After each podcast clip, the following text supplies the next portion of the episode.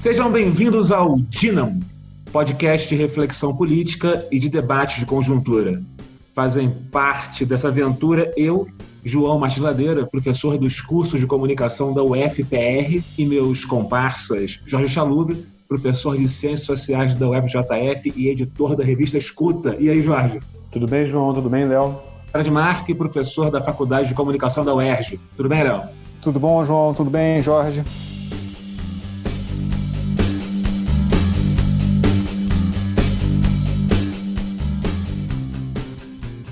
Semana passada, foi necessário um pedido de três partidos e uma medida cautelar de um ministro do STF para que o Ministério da Saúde voltasse a divulgar informações precisas sobre a contagem de mortos pela Covid.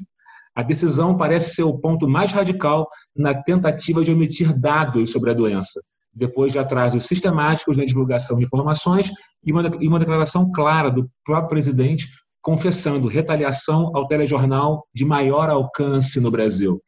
Certo estava Diné quando ironizou Pazuello com dois dados e um blush mas terá sido essa a única maquiagem da última semana? Hoje é dia 16 de junho. Eu acho que essa questão dos dados, né, ela é uma entrada particularmente interessante para entender a conjuntura, porque ela mostra um certo tipo de, de modus operandi do governo, né, como o governo opera de uma maneira muito clara. Né? Como acho que a gente já comentou aqui antes, o governo ele é tão preocupado em construir uma narrativa, ele tem tanta fé na força que a narrativa que ele pode construir, que ele, ele acha que é possível até mesmo, digamos, moldar, enviesar, lidar da maneira que ele achar possível em relação a dados de uma pandemia, né? Isso quer dizer, são casos extremos, né? Eu acho que é, isso diz muito sobre o governo, isso diz muito sobre o perfil de uma determinada ultradireita brasileira, né? Quer dizer, uns programas atrás eu falei do Biratan Sanderson lá na CNN falando, não, mas é uma narrativa, né? Isso quer dizer, tudo é uhum. é possível ter uma narrativa, até se a Terra é redonda, se, o, se a cloroquina faz bem, não é isso? Então, assim, isso é mais uma aposta do governo em, digamos, reconstruir o mundo a partir do seu olhar narrativo, né? Então, acho que é um ponto. Agora, a questão é, é quais serão os controles e como a sociedade vai conseguir limitar, digamos, esse, essa ação do governo, né? Porque ao fim e ao cabo, se seguir esse caminho, né, é difícil saber quais serão os controles possíveis, né? Isso quer dizer, o, o, a construção do Estado moderno não foi pensado com alguém que apostava tanto na, na, no predomínio da narrativa sobre os fatos. Em primeiro lugar, isso demonstra, na verdade, o que o governo tem, e particularmente a parte militarizada do governo, tem uma prática histórica né, de omitir dados e fingir que nada está acontecendo para que as coisas sejam, continuem na, da maneira que eles querem dentro do que hoje nós chamamos de narrativa, mas vamos lembrar que nos anos 70, durante a, a ditadura, eles também tiveram todo um, um trabalho de maquiagem de dados sobre a, sobre a, uma pandemia, de uma epidemia, desculpa, de, meningite, e isso também causou um problema de anos dentro do país para que se pudesse contornar todas as consequências dessa maneira de, de lidar com o problema. Hoje em dia, me parece muito interessante, porque é, essa questão do, da maquiagem de dados está ligado com visceralmente, está ligada visceralmente com outro problema que é a da fake news, que está agora na vitrine de toda discussão política. Por quê? Porque essa narrativa, que eram brutalmente controlados pela, pelos militares, né, a partir da censura e também a partir de acordos políticos espúrios entre donos de, dos grupos de mídia e o poder, né, hoje em dia ela está muito claramente ligada com essa questão de produção de, de material para as redes sociais, particularmente para o WhatsApp. E como isso está sendo investigado, está tá, enfim, no, no olho do furacão de toda, toda a discussão política sobre a manutenção ou não desse governo, eu acho que é muito interessante porque só a maneira pela qual nós, a, a, a imprensa, ou pelo menos os humoristas e também nas próprias redes sociais, é, brincou-se tanto com a, com a fala do Pazuello que, é, que foi realmente patética, foi algo que merece uma atenção porque acabou colocando o próprio exército numa situação bastante delicada, porque ele virou motivo de chacota. Pessoas de vários, não só da esquerda, mas de, de, de várias é, posições ideológicas, fizeram chacota do, do, do exército e não apenas do ministro, que é um é, eterno ministro interino, enfim. Eu acho que isso colocou aí dados novos, muito interessantes dentro da discussão sobre o governo. Quer dizer, eles não estão conseguindo mais controlar essa narrativa que o Jorge bem lembrou, de uma maneira que eles estavam mais acostumados a fazer, quer dizer, das pessoas aderirem rapidamente, ou pelo menos uma parte das pessoas aderirem rapidamente a, a essa, esse tipo de narrativa. Isso me pareceu um dado interessante ainda que possa ser meramente circunstancial. Só para abrir um ponto em relação à ditadura militar, é que eu acho que assim, eu concordo, Léo, assim, eu acho que assim, regimes autoritários tendem a, digamos, uhum. atuar sobre estatística, não é, se controlar a informação. Mas acho que tem algo de novo aqui, cara, nessa na maneira pela qual eles operam. Claro que tem uma continuidade, mas tem algo de novo por essa aposta mesmo em uma, e acho que como você falou das fake news, é importante para ressaltar isso, uma aposta em uma rede paralela de informações, né? Isso uhum. quer dizer, é, a ditadura militar trabalhava pelo, um pouco pelo ocultamento, né? Isso quer dizer, olha, tá tendo aqui epidemia, eu não vou divulgar esses dados, não é isso? isso quer dizer, ela contrariava essa ideia de transparência, de dados públicos e por aí vai.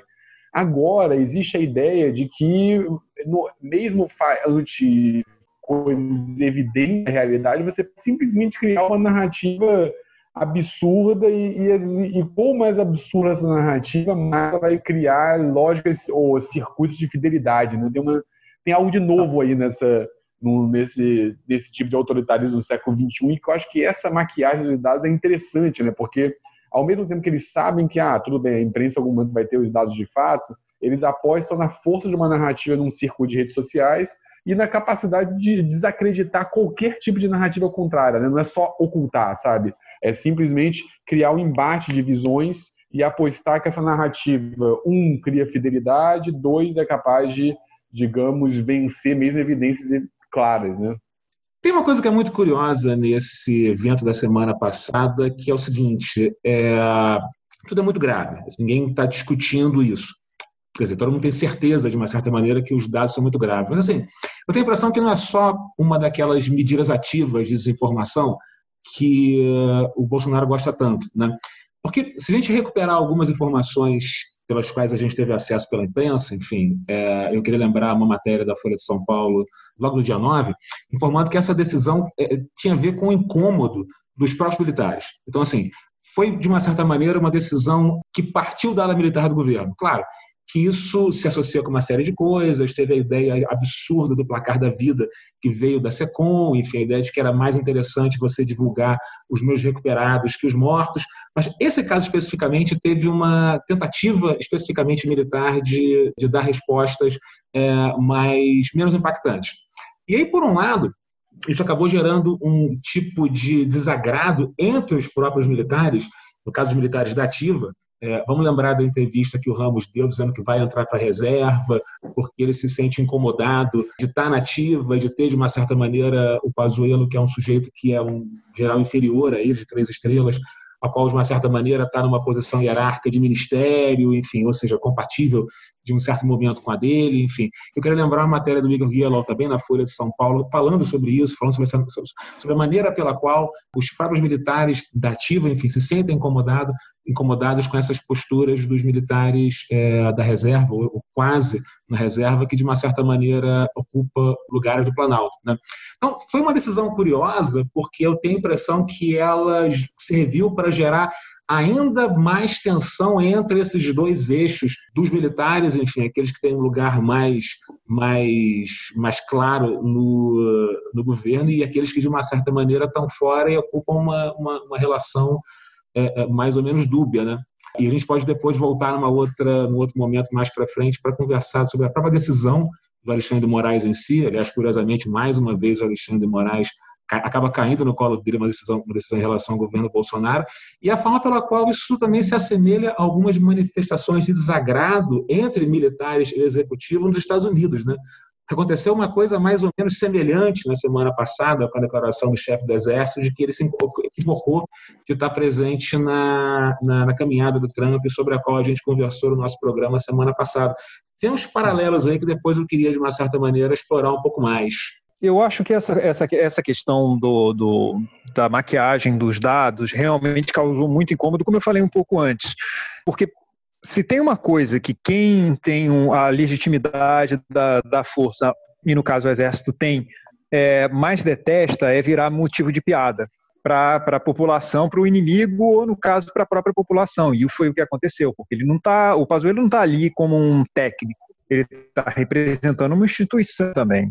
Então, isso é muito complicado. Está acontecendo uma certa mistura de papéis institucionais que eu não tenho dúvidas, ainda que eu não seja um especialista no tema, de que está causando muito incômodo dentro dos quartéis. Porque, de alguma maneira, o Exército está ali no governo, mas não está. Do ponto de vista de que assim ele não se desgasta tanto quanto Bolsonaro e seus ministros, enfim, suas vedetes, né? Notadamente o Weintraub, que é, e, e, mas também os outros, né? É, Damares e por aí vai. Né? O mesmo Salles, que não se mete em, polêmicas diretas, mas talvez tem, cria as, mais, as, mais, as, as polêmicas mais problemáticas do ponto de vista técnico, mas é, os militares estão ali, mas não estão. Né? E agora eles apareceram nessa vitrine. Eu acho que isso tem gerado o maior incômodo, para não contar isso que você lembrou muito bem, João. Quer dizer, você está dando status para certos militares, enquanto outros que deveriam ter o status não estão se sentindo privilegiados. Então, tem um incômodo dentro das Forças Armadas, que é uma outra, outra variante, é, um outro vetor de, de complexidade da situação é, política atual. Porque se o governo está tentando é, efetivamente dar um golpe, ele vai precisar de tropas. Mas, enfim, como estão os militares, e particularmente o Exército, nessa situação? Qual é a posição deles? Eu acho que tem uma outra guerra, entre aspas, sendo travada dentro da, da, do círculo militar, que me parece um ponto bem interessante para a gente entender quais são as possibilidades do cenário político atual. Se, seguindo um pouco o ponto que o Léo falou aqui, eu acho que quando a gente fala da maquiagem, eu acho que instintivamente a gente quase começa a falar dos militares, né? Por uma razão evidente de que talvez os militares têm uma presença mais ostensiva no governo Bolsonaro, talvez que eles tinham no Ministério de Todo Militar, né? Então, por si só já é um dado. É, e os militares estão agora à frente da parte da saúde, o que também é outro ponto. Né? Mas é curioso, porque eu, eu também acho que é, surge daí uma dupla tensão nessa figura dos militares. Né? Que, por um lado, quer dizer, os militares eles apostam longamente numa certa imagem de competência técnica, né? Desde construir o ITA, o IME, até a formação de quadros. Então, por um lado, claro que que o Pazuello falar um bando de bobagem, é, isso quebra um pouco essa, essa imagem deles e não é pouco custoso, né? Mas também, por outro lado, eu acho que a gente passa por aí, faz um certo sentido, né? É porque, como uma série de especialistas de, sobre militares vem colocada, né, os militares operam numa lógica de guerra, né? E assim, é, e a leitura, digamos, o termômetro de como os militares vão intervir na política do Brasil sempre passou por uma determinada leitura de se o inimigo era interno ou externo, né? E em certo momento, acho sobretudo depois da Comissão da Verdade, é, voltou um pouco à frente a ideia dos militares de que eles tinham um inimigo interno, né? Que era o inimigo que operava via guerras híbridas, o inimigo que trazia temas não caros à realidade brasileira e questionava a autoridade. Aí são as ONGs, é um neocomunismo, aí a presença de ações não ocidentais, a ideia da China. E aí, nesse contexto, os militares um pouco sacrificam a excelência e neutralidade técnica em prol de mobilização de dados numa loja de guerra mesmo. Só que uma guerra travada nesse mundo do século XXI. Né? E aí a questão um pouco é saber como que eles vão operar, né? Quer dizer, o Léo também mencionou a questão do golpe, a gente está o tempo todo pensando nisso, que talvez, como o Celso Rocha de Barros escreveu essa semana, já seja um sintoma de que a nossa democracia já tem ido um pouco pro saco, né? Você está o tempo todo achando que alguém pode dar o golpe, né? Mas e é, também na questão da força, né? É, é, cabe pensar muito bem o lugar é, dos militares e o lugar dessa base que parece muito mais fiel, né? meio miliciana da polícia militar, né? quer dizer, o quanto as polícias e a base das polícias poderia estar disposta a entrar nessa luta e nessa questão do Bolsonaro, mas aí a gente já afasta um pouco da questão da maquiagem e da questão do trato com os dados, mas acho importante ter na cabeça um pouco essa ambiguidade do Exército, né? a construção de uma imagem de excelência técnica que remonta até a ditadura e segue, e essa ideia do inimigo interno que faz com que, mesmo internamente, você tem que meio que maquiar os dados, né? Porque dizer quantos casos de Covid tem na verdade é da força esse inimigo interno que está ligado à Globo, à mídia, aos jornais, essa vaga categoria de esquerda e por aí vai. Né? Mas será que esses temores com inimigos externos, etc, etc, será que isso não é mais uma coisa da cabeça do Heleno do que propriamente uma questão dos militares? Porque assim, eu tenho a impressão que nesse caso especificamente, eu acho que esse caso foi, acabou sendo se tornando algo assim muito expressivo. Isso tem mais a ver com demonstrar que existem algumas fantasias que rondam a cúpula de alguns generais aposentados, enfim, da reserva, o militar não se aposenta, que estão no Planalto, do que propriamente é, dos militares em si que me dá a impressão, às vezes, que os militares estão muito mais preocupados com a sensação de normalidade uh, em relação às suas próprias carreiras e às suas próprias progressões e a sua reputação e etc, etc, do que os seus inimigos externos. E uma situação como essa cai muito mal e cai especificamente mal e obriga toda essa movimentação que a gente viu nos últimos dias, é exatamente porque o que parece ser mais sensato e interessante é dar prosseguimento às suas próprias carreiras, dar prosseguimento ao, ao, ao processo da burocracia, enfim, de dentro da caserna e como é que ela deve funcionar, etc, etc. Eu tenho a impressão que esse fato deixou, de uma certa maneira, tanto a ala militar quanto o próprio governo um pouco sozinho. Sozinho de uma maneira mais ou menos parecida, numa escala completamente diferente com aquela que o Trump ficou. E veja, é, fazer um paralelo, enfim. O chefe do exército falou que se o Trump chamar o exército, ele uh, deu mais ou menos claro que não vai, enfim, porque ele não acha uma boa ideia. Né? Ele sabe, de uma certa maneira, o quão custoso é fazer com pessoas do seu próprio país aquilo que os americanos fizeram com o civismo da fora. Ele não vai fazer isso nem a pau. O secretário de Defesa falou, de uma certa maneira, que não acha uma boa ideia fazer aquilo que o presidente está sugerindo repetidamente. Então, assim, tem uma coisa de ficar sozinho de uma certa maneira, de ficar, de ficar dizendo sozinho que você tem um certo poder, que quem deveria vir com você para tornar possível, porventura, que deveria tornar claro para todo mundo que você tem o poder para exercer aquilo que você diz que você pode fazer, é, é real. Eu tenho a impressão que uma, uma situação como essa vai deixando mais ou menos claro que esses personagens talvez estejam um pouco sozinhos, em última medida. É, e mais uma vez retorna é, o, o, pêndulo da coisa toda para o peso das decisões que, o, que a justiça toma, não é verdade? Nesse caso, decisão específica, aliás, muito singela, muito delicada e muito, muito simples que o Alexandre de Moraes tomou em relação à, à republicação dos dados. Ele podia ter sido, de uma certa maneira, mais incisivo uh, na decisão que ele tomou, porque o pedido que os partidos fizeram, a rede, o PSOL, o PCdoB, era muito mais enfático do que a cautelar que ele tomou, que só dizia de uma certa maneira que o Ministério volte a publicar os dados como ele fazia anteriormente. Então tem duas coisas curiosas aí. A impressão como esse caso me dá a sensação de que ele deixou tanto os militares do Planalto quanto o Executivo um pouco sozinhos, que causou uma vergonha, de uma certa maneira, na caserna quem está nativo e quem, de uma certa maneira, tem poder para decidir alguma coisa, caso isso vá ser decidido, a tal situação extrema, né? enfim é, demonstrou mais uma vez a importância que o, judiciário tem, nesse caso, com a decisão que foi muito discreta, e teve decisões dessa semana que foram mais enfáticas, enfim, é, para deixar claro esse embate justiça e executivo. A gente pode voltar a conversar sobre elas mais para frente.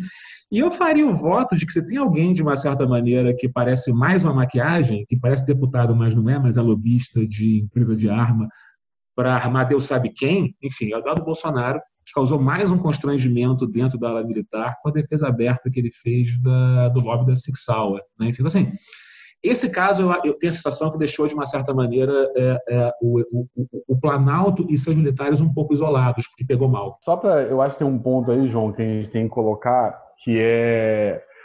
É evidente que o exército, quer dizer, é um ponto de partida, né? Que o exército ele é plural e que o exército na verdade, não é hegemonizado por apenas um discurso.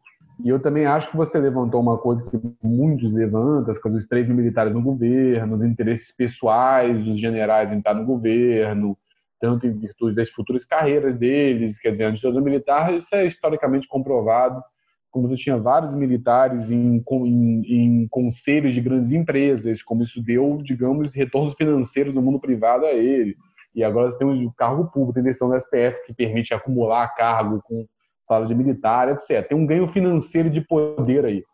Mas eu acho que por mais que seja uma explicação importante, eu acho que a gente não pode perder que de fato os militares têm, e eu não acho que isso seja um jogo de cena, eles têm uma crença nessa ideia do inimigo interno e da, e da penetração e da perda da autoridade. Isso de fato tomou assim as academias militares há muito tempo. Eles têm uma reação muito dura contra a Comissão da Verdade, contra isso. E eles têm um discurso de fato do inimigo colocado que é quase que unânime em todo mundo que estuda militar, estuda formação militar, que isso está presente, sabe?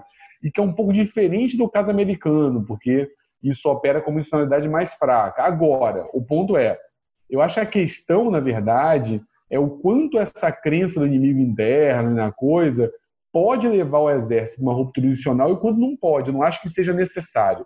Eu acho que para alguns, para os centro do governo, gente como Helena, na coisa, certamente essa carta é na mesa. Não sei se eles vão tomar, né? mas pelo menos retoricamente eles mobilizam isso. A ativa é muito mais econômica nas suas falas, né? até por uma questão de hierarquia. Né? Militar da reserva no governo pode falar muito mais do que militar que comanda a tropa nativa, né? Mas é, tem uma série de medidas que falam que o Bolsonaro tem uma penetração nativa, né? Isso quer dizer, é, recentemente, numa entrevista do Pietro Lerner, ele levanta, por exemplo, como em 2014, abriram as academias, a Academia das Agulhas Negras, o Bolsonaro fazer campanha, sabe? Isso quer dizer, você não faz isso sem autorização da ativa e da formação militar, né? Então, assim, que a ativa não é recusa, o Bolsonaro não coloca. Então, assim, tem um imaginário que mesmo em setores com muitas aspas aqui, mais moderados, como Vilas Boas, é, mobilizam, que de moderado não tem nada, de inimigo interno, está em falas públicas deles, que mobilizam, e eles acham que isso tem uma penetração da esquerda, eles fazem meio que uma, uma retomada de um discurso típico do anticomunismo da década de 60, em tempos de redes informacionais. Então, acho que isso é importante para a cabeça deles, sabe? Não é, não é só cálculo de cargos, dizer, os militares não são só o novo centrão, eles são eles têm práticas do Centrão, mas práticas do Centrão com narrativas de. com uma ideia de superioridade moral e técnica sobre civis, ponto um, e com narrativas de ameaça à soberania, perda de ordem, de autoridade muito fortes, o que dão justificativas ideológicas de ruptura. Se vai ter a ruptura, o quanto esse discurso é totalizante no exército, como é ativo, é um negócio difícil de saber pela própria organização do mundo militar. Agora, que é mais do que grana, eu acho que é. O que é preocupante. Se fosse só grana, é, é, era ruim, mas eu acho que era mais fácil de lidar. O que vocês acharam da, da nota Ramos, Bolsonaro, Mourão, depois da decisão do Fux?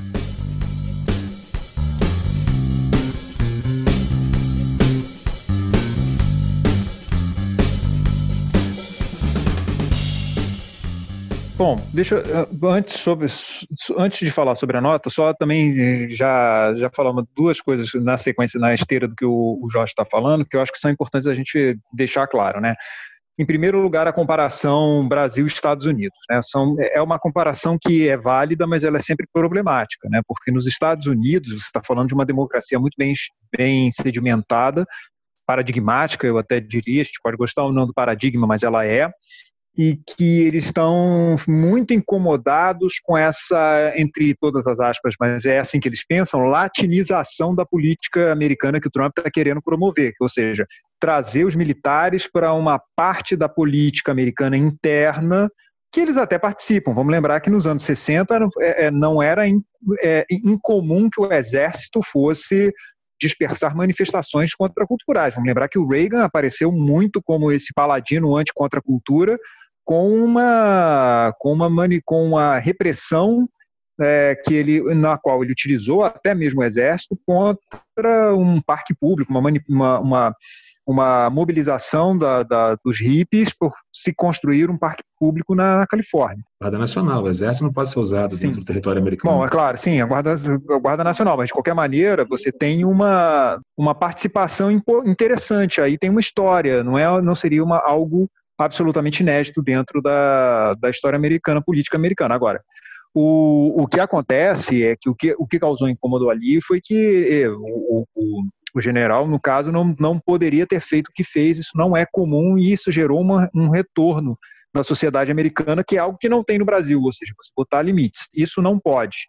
Né? Um dos problemas do Brasil é que assim, tudo pode. Né? Até porque os militares aqui, o exército aqui particularmente, tem uma tradição de intervir na hora que ele quer. O que leva a um outro ponto. Até que ponto eles querem efetivamente? E aí eu acho que o Jorge tem, tocou na, na, na, na em algumas coisas que são bastante corretas.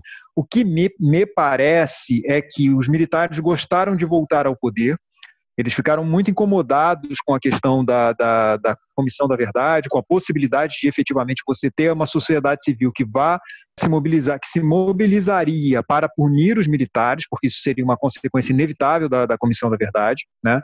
É, eles, eles não são bobos, eles olham para o caso chileno, para o caso especialmente argentino, e eles não querem isso. E desde então, acho que eles, eles mobilizaram de novo é, toda essa paranoia que desenvolveram sobre o inimigo interno, né, é, mobilizaram de uma forma concreta, ou seja, voltaram ao poder. O que me parece, e aí é só uma impressão mesmo, é, de que eles não querem assumir um protagonismo tão grande dentro do governo Bolsonaro, porque eles não querem se juntar de uma maneira inseparável da figura do Bolsonaro. Ou seja, se o Bolsonaro cair, eles querem continuar no poder, o que leva a uma outra questão que tem aí envolve questão de dinheiro, de status, mas acima de tudo, como o Jorge bem falou, é uma questão de uma visão de que assim, nós não podemos estar mais fora do poder. Agora, se atrelar totalmente ao Bolsonaro seria uma loucura completa, porque se o Bolsonaro cai, eles caem junto. Isso tem uma parte dos generais que estão com ele, que de uma forma agora é, é inseparável, que é o caso do Heleno, eventualmente o Mourão, porque aí tem a questão da decisão do, do TSE sobre a, a, a, chapa, a cassação ou não da chapa, mas eu acho que assim o que tá, estava acontecendo até eles assumirem o Ministério da Saúde era uma dissociação, ainda que leve, do governo Bolsonaro. Né? Então, eu acho que tem aí uma mobilização para ocupar o Estado, mas não ser o governo, porque governos caem, Estado não. Então, eu acho que tem um, tem um pouco desse cálculo político que está sendo muito atrapalhado pela, pela contínua mobilização dos generais, chamados generais de pijama, e agora, de uma maneira muito mais concreta, a questão do Ministério da Saúde né, que é, vai, vai ser um problema dentro dessa discussão dos, da, da, dentro do, do campo dos militares. Bom, eu acho que esses são os dois pontos. Agora, de resto, a, as notas que os, os, generais que estão com o governo, né, ou seja, com o Bolsonaro, elas têm apontado para uma radicalização, porque dentro dessa, dessa disputa entre aqueles que generais que controlam as tropas e aqueles que não controlam as tropas, a grande questão é quem vai vencer. E uma das maneiras que a gente sabe historicamente que, que mobiliza o próprio, as próprias Forças Armadas, em particular o, o Exército, é quem vai vencer é aquele que mobiliza primeiro. Então está tendo um, o que me parece que está dentro de várias radicalizações que a gente está vendo nos últimos, últimos dias, né, inclusive judiciário versus governo. Uma das radicalizações é, é, é parte dos generais que estão no governo para tentar mobilizar as tropas, independentemente da posição mais, como, como o Jorge falou, entre todas as aspas, moderadas daqueles generais que, que controlam né, hierarquicamente as tropas. Isso é o que me parece, ainda que eu não, não, não dê para ter, ter, total certeza, mas me parece que está tá havendo uma disputa entre eles também dentro de um plano de narrativas. A certeza a gente nunca vai ter de nada em última análise, mas enfim, é, até porque a gente está distante, tá observando essas coisas de uma certa maneira e a repercussão que elas têm. Mas assim, é, a decisão do Fux foi curiosa, né? Depois a gente pode conversar um pouco mais sobre ela. Mas a nota, de uma certa maneira, eu tenho a sensação, tentou passar, é, por um lado, autoridade, óbvio, isso vai estar sempre presente, mas também a sensação de que, eu concordo com o que o Léo disse, de que nós não somos golpistas, enfim. É, por um lado, nós reconhecemos, de uma certa maneira, que nós não faríamos algo absurdo como cumprir uma ordem de golpe, é, nós não somos golpistas e, não sendo golpistas, vocês não precisam se preocupar com a gente, certo? Ah, isso quer dizer, ah, nós vamos continuar é, obedecendo à Constituição e se o Bolsonaro eventualmente cair, a gente pode ficar por aqui porque nós vamos ser obedientes, de alguma forma ou de outra. Que é um exercício que está acontecendo há um tempo. Né? O primeiro editorial, no, estado, no primeiro texto opinativo no Estado de São Paulo que o Mourão publicou, depois o segundo, em que ele insistiu ainda mais nessa coisa da ordem, etc., etc.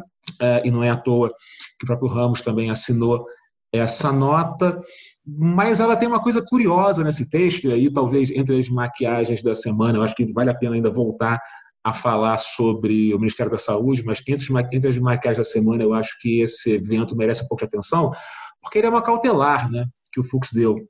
É, o PDT tinha entrado com um pedido de ação direta de constitucionalidade, em relação ao famoso artigo da Constituição que prevê, enfim, poderia prever, etc, etc, e o Fux deu uma cautelar. Uma cautelar é um texto engraçado, né? porque ele prevê, de uma certa maneira, que existe o risco de alguma coisa acontecer. Né? É, então, assim, é, o PDT, quando entrou com esse texto nesse formato, ele, de uma certa maneira, provocava que a resposta também fosse nesse formato, que ele demandava uma cautelar. Quando o Fux dá uma cautelar, ele, ele, ele responde, enfim, que caso, caso aquilo que está previsto aconteça, é, é necessária uma medida que impeça isso. Né? Tem a história do, da fumaça do bom direito, tem a fumaça do risco de alguma coisa ocorrer. Então, é uma mensagem curiosa, porque ela deixa de uma certa maneira clara que existe um risco e, porque existe esse risco, eu vou tomar decisão para evitar isso, para evitar esse risco antes que ele, que ele aconteça. Então, assim, é interessante a maneira pela qual você demanda, se demandou do STF uma resposta num certo formato e ele deu num certo formato. Né? Para bom entendedor, isso de uma certa maneira funciona. E é curioso também, e aí voltando um pouco para a pauta de hoje, que é a coisa do Ministério, como é que a decisão do Alexandre de Moraes também foi uma cautelar, e foi uma cautelar modesta, né? porque o pedido que o pessoal, o PCdoB e a rede faziam era muito extenso. Né? É, o pessoal sem precedentes do podcast do Jota fez inclusive um comentário que eu achei divertido, de que só faltava os caras dizerem qual era a fonte que o Ministério devia publicar os dados. Eles exigiam que os dados confirmados fossem publicados, que os óbitos recuperados, casos confirmados, óbitos de suspeita, decorrência da Covid, que a divisão por estado e município, que ele pediu uma coisa, uma quantidade muito grande de informações. O Alexandre Moraes foi sucinto em responder, inclusive, como o próprio pessoal do podcast apresenta, e eu fui lá ler a cautelar, a cautelar do, do Moraes e reproduzo o que eles disseram, funciona meio como bagagem pirata, que a decisão dele é muito simples, né? no sentido de, olha, colocar até em caixa alta que é volte-se a fazer aquilo que se fazia anteriormente. Como se dissesse, olha, o que o Ministério fazia é bom, enfim, a questão não é contra vocês, enfim, a questão é só para uma questão de voltar as coisas a serem como era antes. Por isso que eu acho que esse evento do Ministério foi dúbio e nessa semana se abriu outras portas para outras coisas de uma certa maneira mais enfáticas, né? É, eu acho que alguma hora valeria a pena a gente conversar ainda sobre a decisão do Faquin, também no STF, uh, em relação ao governo e a relação em queda das fake news, né? que é aquilo que realmente, talvez, seja aquilo que realmente importa. Eu, eu leio um pouco diferente de vocês, eu acho. Eu acho que, na verdade, a nota em resposta à decisão do Fux, é, eu, não, eu não leio na ideia do não somos golpistas, eu leio, claro, na ideia deles, o que eles fazem não é golpe, o que eles fazem é um poder constitucionalmente concedido pelo artigo 142. Mas a interpretação do exército do artigo 42 é uma interpretação absurda, vamos colocar aqui diretamente. Quer dizer, não tem, não faz sentido. Quer dizer, o exército ele, ele reivindica pelo artigo 142 um poder, uma função de, de fato, poder moderador que entende os limites dos poderes. Quer dizer, a partir do momento que o exército determina o poder, porque assim, o que é decisão absurda? Esse é um conceito vazio, né? Quer dizer, o que é falta de harmonia dos poderes? O que é expansão não prevista. Isso quer dizer, se o exército tivesse poder, a verdade é que o exército é o soberano, para a gente colocar em termos uhum. schmittianos aqui no Carl Schmitz. Quer dizer, se o exército tem um poder de determinar até onde vão os outros poderes, na verdade o exército tem o maior poder da república. As forças, estou falando exército aqui por força de representação, Sim. as forças armadas, né, que, ele, que existe essa demanda. Então, eu acho que a nota, eu acho que a manifestação moderada é feita pelo Santos Cruz, que está assumindo o papel de crítico militar dos militares do governo. Não é isso? Que a ideia de que não, a ideia de os militares devem, a ideia de que o exército poder moderador é absurda, os militares devem obedecer à Constituição. E obedecendo à Constituição, elas são subalternas, Constituição de Estado, mas subalterna ao presidente nos limites da Constituição. É, eu acho que as notas que o Heleno colocam, as notas que o Fernando Azevedo tem divulgado, que o próprio Mourão colocam, elas, elas revelam uma extrapolação do poder do Exército ante a Constituição e os demais poderes, que por si só é um golpe. Aí eu vou na linha do, do, do Celso Rocha de Barros. Se o Exército puder chegar para o Judiciário e falar, ó, oh, Judiciário, você foi longe demais, ou se o Exército puder chegar para o Legislativo e falar, você foi longe demais, ou mesmo para o presidente, num futuro presidente, menos alinhado. Então, eu acho que o Exército ele quer se ver como instituição central do balanço do Estado brasileiro, mas isso inegavelmente torna ele um ator do governo. E ao, é, é, é esse deslizamento necessário é, coloca a gente longe de parâmetros de democracias liberais, mesmo dos mais moderados. Quando o exército começa a controlar poder, dificilmente você vai ter, mesmo o autor mais minimalista na definição de democracia, vai conseguir falar que a gente tem uma ordem finalmente democrática. Então, eu acho que essa nota ela quer dizer que eles não são golpistas, mas perante uma, digamos, uma definição muito peculiar do que é golpe, né? E eu acho que o Supremo, por outro lado, dá para fechar aqui, todas as decisões são decisões concertadas, Evidentemente, os ministros estão conversando entre eles e pensando uma ofensiva, mas uma ofensiva que, cuja preocupação mostra o temor que eles têm de alguma, digamos, ação intempestiva, né? Porque é aquele negócio. É, é muito mais difícil você manter uma democracia institucionalizada e estável durante um longo tempo do que você mobilizar meia dúzia de militares ou policiais militares malucos para tentar romper com a ordem. Quando você faz isso, a volta não é simples, né? É mais complicado. É meio você joga pela, você joga pelo pelo chão toda aquele aquela construçãozinha que você é, eu acho que em relação à nota, eu estou na linha do Jorge, mas é, eu acho que uma coisa importante dessa nota é eles dizerem o seguinte: nós não somos golpistas porque quem quer dar o golpe são vocês, do judiciário. Né? Então, em última instância, a gente já sabe qual vai ser o argumento de não demos golpe, porque nós estamos defendendo a Constituição. Vocês do Judiciário, particularmente vocês do STF, que não sabem ler a Constituição direito, né? vocês é que estão extrapolando, logo nós temos o direito constitucional de darmos uma resposta, o que não é golpe. Na prática, a gente sabe que é golpe, mas enfim. Eu acho que o que está se montando ali é um argumento por parte dos militares sobre uma possibilidade de golpe. Que, de novo, não sei se eles querem dar.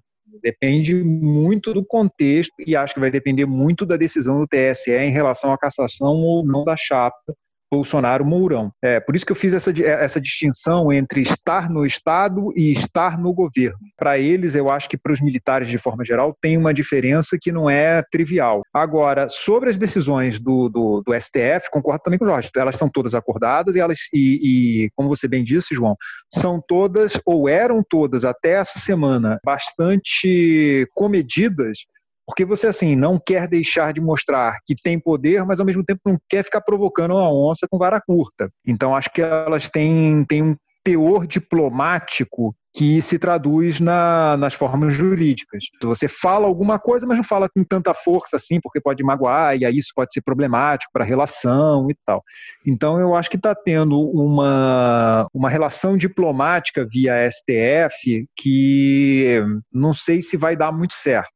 Agora, uma outra coisa que eu acho que, que mudou muito, particularmente nesse fim de semana, desde sábado, desde as manifestações contra o STF, é que me parece que aí sim a justiça está começando agora a botar as mangas de fora, né, e, e começando a, a, assumir um protagonismo de ser uma oposição mais ferrenha ao governo. Se isso vai para frente ou não, aí essa é uma outra discussão também que tem muito a ver com os militares, mas me parece que o, a, o clima de tensão aumentou muito nesse fim de semana. Eu colocaria na conta disso a decisão do Faquin em relação ao que fazer com o inquérito, da, o famoso inquérito das fake news no Supremo. E eu queria falar um pouco sobre isso, mas antes é o seguinte: eu não acho que a gente esteja numa situação simples, não, certo?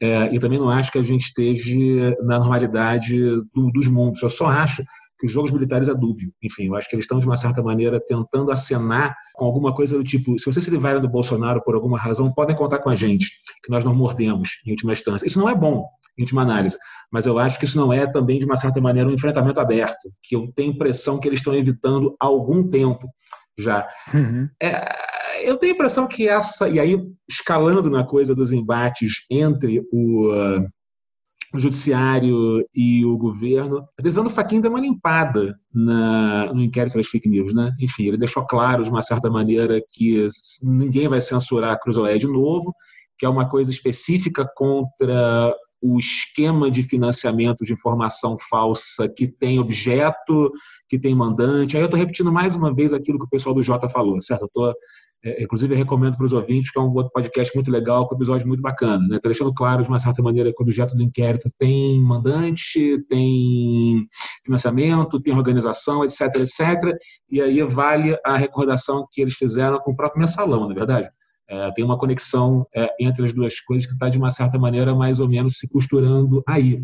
Que tem a ver também com dar um objetivo claro ao, ao processo, dizer de uma certa maneira que ele é, não é para defender os ministros supremos, é para defender de uma certa maneira qualquer pessoa que se veja atacada pela internet dentro desse modelo de eh, medidas ativas, o que permite, de uma certa maneira, e que tira mais ou menos do bode da sala sobre a questão se o inquérito é, de uma certa maneira, legal ou não. Né?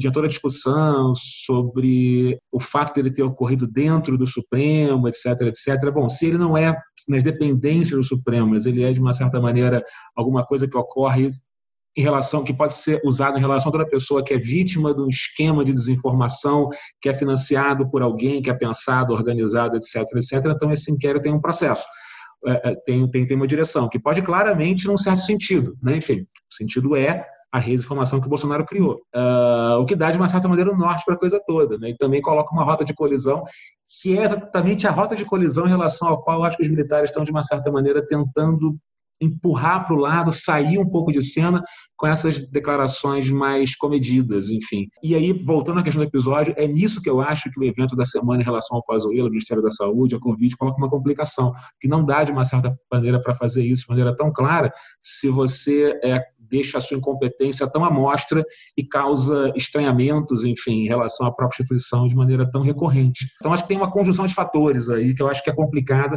que resume de uma certa maneira mais ou menos a semana que passou, na minha impressão. Eu acho que essas decisões judiciais foram muito importantes.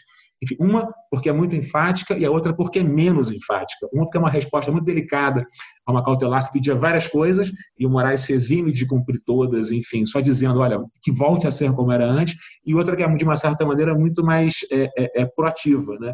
colocando para o futuro uma questão específica. O nosso problema é identificar a rede de informação que é financiada e que tem mandante que vai chegar e que pode chegar até o presidente, curiosamente, mas mais da qual o vice quer, de uma certa maneira, é, é, é se distanciar de alguma forma. Eu, eu, eu, eu, concordo em parte com você, João. Eu acho, assim, a ação do Faquin, eu acho que o Faquin tentou dar um jeito numa coisa que de fato era muito complicado, né? Isso quer dizer, não a busca pelas fake news, mas é isso, o que existe um ponto complexo que é essa PGR completamente, digamos, acovardada para ser bondoso, mas é acovardada, né? completamente cúmplice do governo Bolsonaro, quer dizer, negando a sua função funcional mesmo.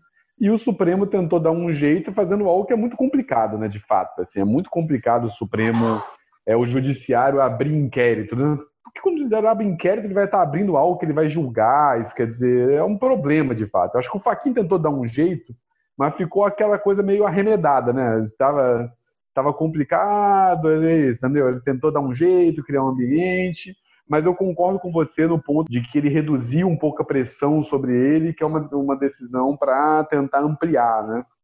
Para tentar é, evitar algumas arestas, até com o próprio Ministério Público, que não o Aras, porque o Aras entrou concordando, mas o resto do Ministério Público teve uma certa resistência e depois perdeu um pouco de voz. Né? Agora, a questão um pouco de, de como de como isso vai operar, né, é de, eu acho que, que a gente pode é o que atravessa que a gente está tá debatendo tudo aqui, né? Um primeiro ponto é o quão bolsonarista é o governo Bolsonaro.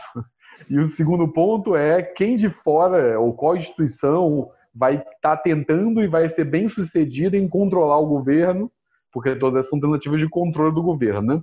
Eu acho que as duas coisas apontam para coisas diversas. Quer dizer, o Bolsonaro e seu governo, demonstra pela nossa dificuldade de ler algumas coisas. Quer dizer, como estão os militares na ativa, o quanto que o Bolsonaro conta de força de fatos. Quer dizer, a gente tem hipóteses e ainda tem questões abertas.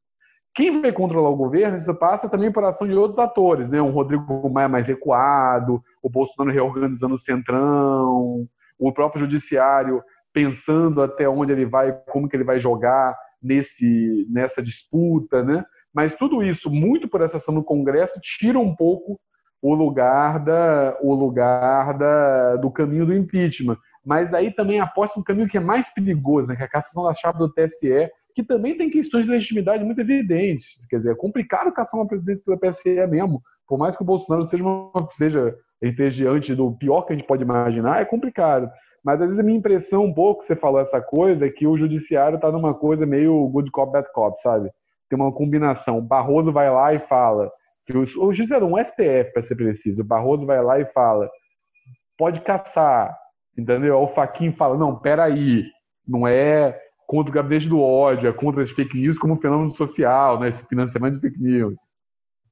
Então tem o Toffoli fala: não, é um problema. Então tem uma, uma tentativa de operar um pouco variando do governo, né? Mas isso mostra o grau de instabilidade, mas eu acho que também mostra um certo compasso de espera dos atores, muito esperando como vai ser esse desdobramento da pandemia. Eu acho que tem a, a, a, grande discussão até agora foi foi quem vai assumir esse protagonismo institucional é, de, de ir contra o governo ou pelo menos segurar o, a, o ímpeto mais golpista do governo. É, como o Bolsonaro ele, ele conseguiu, ou pelo menos na visão dele, ele conseguiu controlar a parte do legislativo, com, controlando o centrão, por mais que, claro, isso tem uma série de limitações, mas ele, ele efetivamente conseguiu congelar o Maia, o Maia está completamente fora do, da situação, eu acho que ele agora voltou todas as cargas dele contra o, o, judiciário. Acho que o judiciário até agora se portou de uma maneira ambígua tentando se resguardar, mas na, nos últimos dias ele já entendeu que as cargas estão, literalmente, os fogos de artifício já estão contra eles e talvez a gente tenha uma semana aí mais agitada.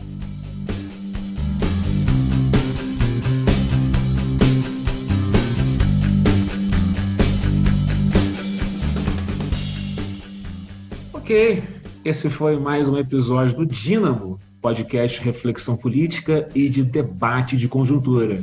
Eu sou João Atiladeira e me despeço dos meus comparsas. Jorge Chalube. Abraço, Jorge. Abraço, João. Abraço, Léo. Leonardo de Marque. Abraço, Léo. Abração, João. Abraço, Jorge. É isso. Para entrar em contato com a gente, eu convido a todos para escrever para o nosso e-mail, dinamopodcast.gmail.com, então para seguir as redes sociais. Boa semana para todos, cuidem-se, fiquem em casa e lavem as mãos.